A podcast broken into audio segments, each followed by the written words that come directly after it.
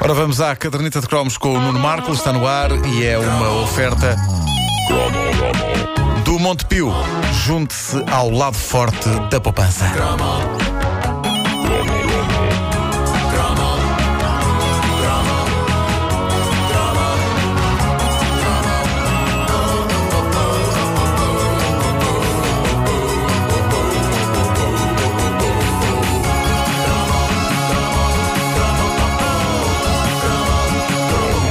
Só eu que, na era croma, nos meus anos de infância e juventude, tive uma relação especial com as formigas. Isto agora soa muito a psicopata, não é? pois foi. Sou psicopata. Tinhas daquelas quintas de formigas. Uh, não, não, não, não, não tinha, mas eu construía coisas. Já vou falar sobre isso. Uh, a minha relação com as formigas, para já, devo dizer que não implicava aquela coisa horrorosa que boa parte das crianças faz na fase em que são verdadeiros Hitlers em potência. Com a lupa. Que é queimar as pobres formigas usando uma lupa. Não. Eu sempre fui fascinado pelas formigas e pela maneira como funcionam, pela rapidez e pela forma organizada como atacam um pedaço de comida caído no chão.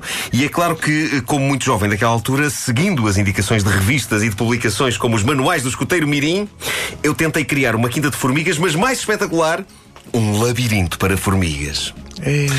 O labirinto para formigas foi sem dúvida o tempo mais mal gasto Quanto tempo? e a maior estupidez que eu vi numa destas publicações. Na sua essência, eu não sei, eu gastei muito tempo a construir aquilo. Mas o labirinto era feito de Na- palitos? Não, era, era, era. O conceito aqui- daquilo era maravilhoso. Aquilo pegava-se numa caixa, não é? Imagina uma tampa de uma caixa de bombons. Sim. E construíam-se umas, umas labirínticas paredes em cartolina, com vários Ai, ângulos e becos e com. Não, eu, eu fazia-se aquilo com, com, com coisinha, com, com cartolina. sim. Com, coisinha. Sim, Com sim, coisinha. sim, sim. E a ideia era colocar no fim do labirinto um pedacinho de açúcar e ver como, uau! A formiga cruzava o labirinto de um extremo ao outro, rapidamente percebendo que caminho seguir para encontrar o açúcar. Ora, passou por cima das paredes. Claro, uma coisa que os manuais do extermínio não diziam é que as formigas não ficavam assim tão chateadas de encontrar uma parede à frente, porque epá, subiam, não é? Tipo, "Hum, olha uma parede. Hum, ok, subiam a parede. Viste a voz de formiga que eu fiz, foi boa. Ah, subiam a parede por um lado e desciam-na pelo outro. Era a coisa menos apaixonante sempre da história. Eu acho que quando eles idealizaram estes labirintos, a- idealizaram-nos a pensar que as formigas eram como, como os seres humanos, não é? Chegavam ali tipo, ora que azar do catano, o açúcar está claramente atrás desta parede. Mas como é que eu, uma simples formiga, vou subir isto? Bom, deixa-me cá dar a volta a ver se sei lá por outro lado. É óbvio que as formigas simplesmente escalavam a parede com a maior das facilidades, porque para elas a parede é uma continuação do chão. E eu lembro-me de estar aos gritos com elas: assim não vale! Assim não vale! Voltem para trás! Voltem para trás! Assim não vale! Eu a gritar com as formigas como se fosse um jurado dos Jogos Sem Fronteiras a gritar com a equipa da Figueira da Foz. Moral da história, uma, uma formiga no labirinto não entende português. Não, não entendo, não. Não entendo. As formigas, aliás, estavam preocupadíssimas com os meus gritos. Claro que sim. Mas havia quem tivesse mesmo quintas de formigas, daquelas que se vendiam nas lojas de brinquedos. Lembram-se, com túneis de plástico. Uma pessoa podia criar uma verdadeira sociedade de formigas. Era lindo. Mas eu sempre me questionei o que pensariam as eh, formigas que viviam na terra e nos buracos do solo ao olhar para as formigas que viviam em casarões de plástico. Eu imagino-as olhar para essas e dizer: Pirosas! Suas pirosas! É um bocado nós quando olhamos para aquelas vivendas super mirabolantes do- de alguns imigrantes, não é? Que têm azulejos de mil cores diferentes e têm reproduções da Vênus de Milo no jardim só com a cabeça e os braços, porque sem cabeça e braços fica feio. Ah, eu, eu sempre tive, portanto, uma relação muito próxima com formigas. Ok, é um bicho que pode ser chato quando nos invade a despensa, é péssimo quando isso acontece, mas tem, tem um ar mais simples e mais asseado do que, por exemplo, as baratas. É pá, sim. E tem um ar trabalhador. As baratas têm um ar de burguês porco.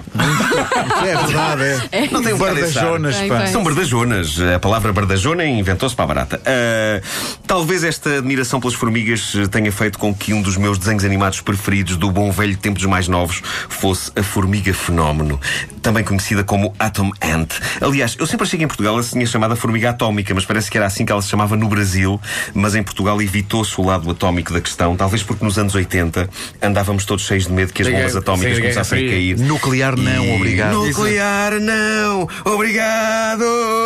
Antes ser ativo hoje do que radioativo amanhã. Bom, ahm, eu sempre gostei de, eu sempre gostei de séries que começavam com um narrador a explicar o conceito da coisa. Mas esta, a Formiga Fenómeno, tinha a melhor narração inicial de todas. It's adamant. His strength, his might, his speed, his fight. He's adamant, that tiny ant, and his atomic power has what it takes and always makes the vilest villain cower. He's rough, he's tough, and bad guys yell enough when he is up and Adam Adamant. Magnífico. Posso era bom demais. Coisa? Era bom demais. Eu até hoje achava que era Adamant. Adamant é o cantor. Como músico, sim. Adamant. E não, Adamant. Nem achava. Eu ouvi Até agora Adamant. este instante. Sim, até Adamant? este instante. Adamant. Não sabem nada da vida estes. Então vocês achavam que o cantor e o desenho animado eram uma e a Que mesma havia ali pessoa. uma sim, relação sim, sim, qualquer, sim. Prince Charming! Prince Charming! Bom, ah, mas era bom demais. em, em- boa hora, um dos blogs favoritos da caderneta de cromos, o desenhos animados pt.blogspot.com, pôs online este pedaço deste clássico da fábrica Ana Barbera, ou, como dizia o senhor da loja de brinquedos do meu bairro, Ana Bárbara. Ah, era o mesmo senhor que dizia: O menino está à procura de brinquedos do Walt Disney. Ah, a Formiga Fenómeno era um cartoon dos anos 60, mas foi nos anos 80 que passou com mais insistência na RTP, fosse nos tempos dos mais novos, fosse nessa nobre arte já aqui referida de tapar buracos de emissão. A série tinha aquele encanto de ter como herói uma pequeníssima criatura com superpoderes. Era maravilhoso ver uma formiga minúscula que eu nunca percebi por que raio é que precisava de usar um capacete, mas usava daqueles capacetes das motas, assim aberto, lembram-se disso? Ahm, porque ela precisava, era super poderosa, mas ver uma formiga minúscula, por exemplo, a dar uma traulitada em três meliantes ao mesmo tempo, arremessando um candeeiro de rua contra a cabeça deles, era lindo. Era lindo. A pequena formiga combatia heroicamente tudo, desde super vilões até ameaças extraterrestres, e no fundo, qualquer petis revia-se naquela ideia de que ser pequenino não queria dizer nada, pois por vezes, petizada, é dentro das embalagens mais pequenas que se encontram, se não os melhores perfumes, pelo menos aqueles que podem dar cabo da cabeça de três meliantes ao mesmo tempo com um candeeiro de rua. É um velho ditado que diz isto. Hã? E quantos é que vocês sabem quantos é que eu sou? Hã? Hã? Hã? Pois é, Hã? pois é, Hã? verdade. Hã? Somos Hã? três e o Vasco é uma formiga. Ninguém. Metam-se comigo, metam. Pega ali num poste e pumba. Também só paredes, pá. E se, e se lhe atirássemos um torrão de açúcar? Ele ia ali para o canto da sala. Torrão, torrão, onde é que ele dá? Onde é que ele dá? Onde é que- Eu sou um bocado mais cão do que formiga, de facto. Vai, Vasco. Vai recolher o torrão. Que ladra. Vai, vai recolher o torrão e leva-o para a tua rainha. Caderneta de cromos com o Nuno Marco, uma oferta Montepio, juntos ao lado forte da poupança.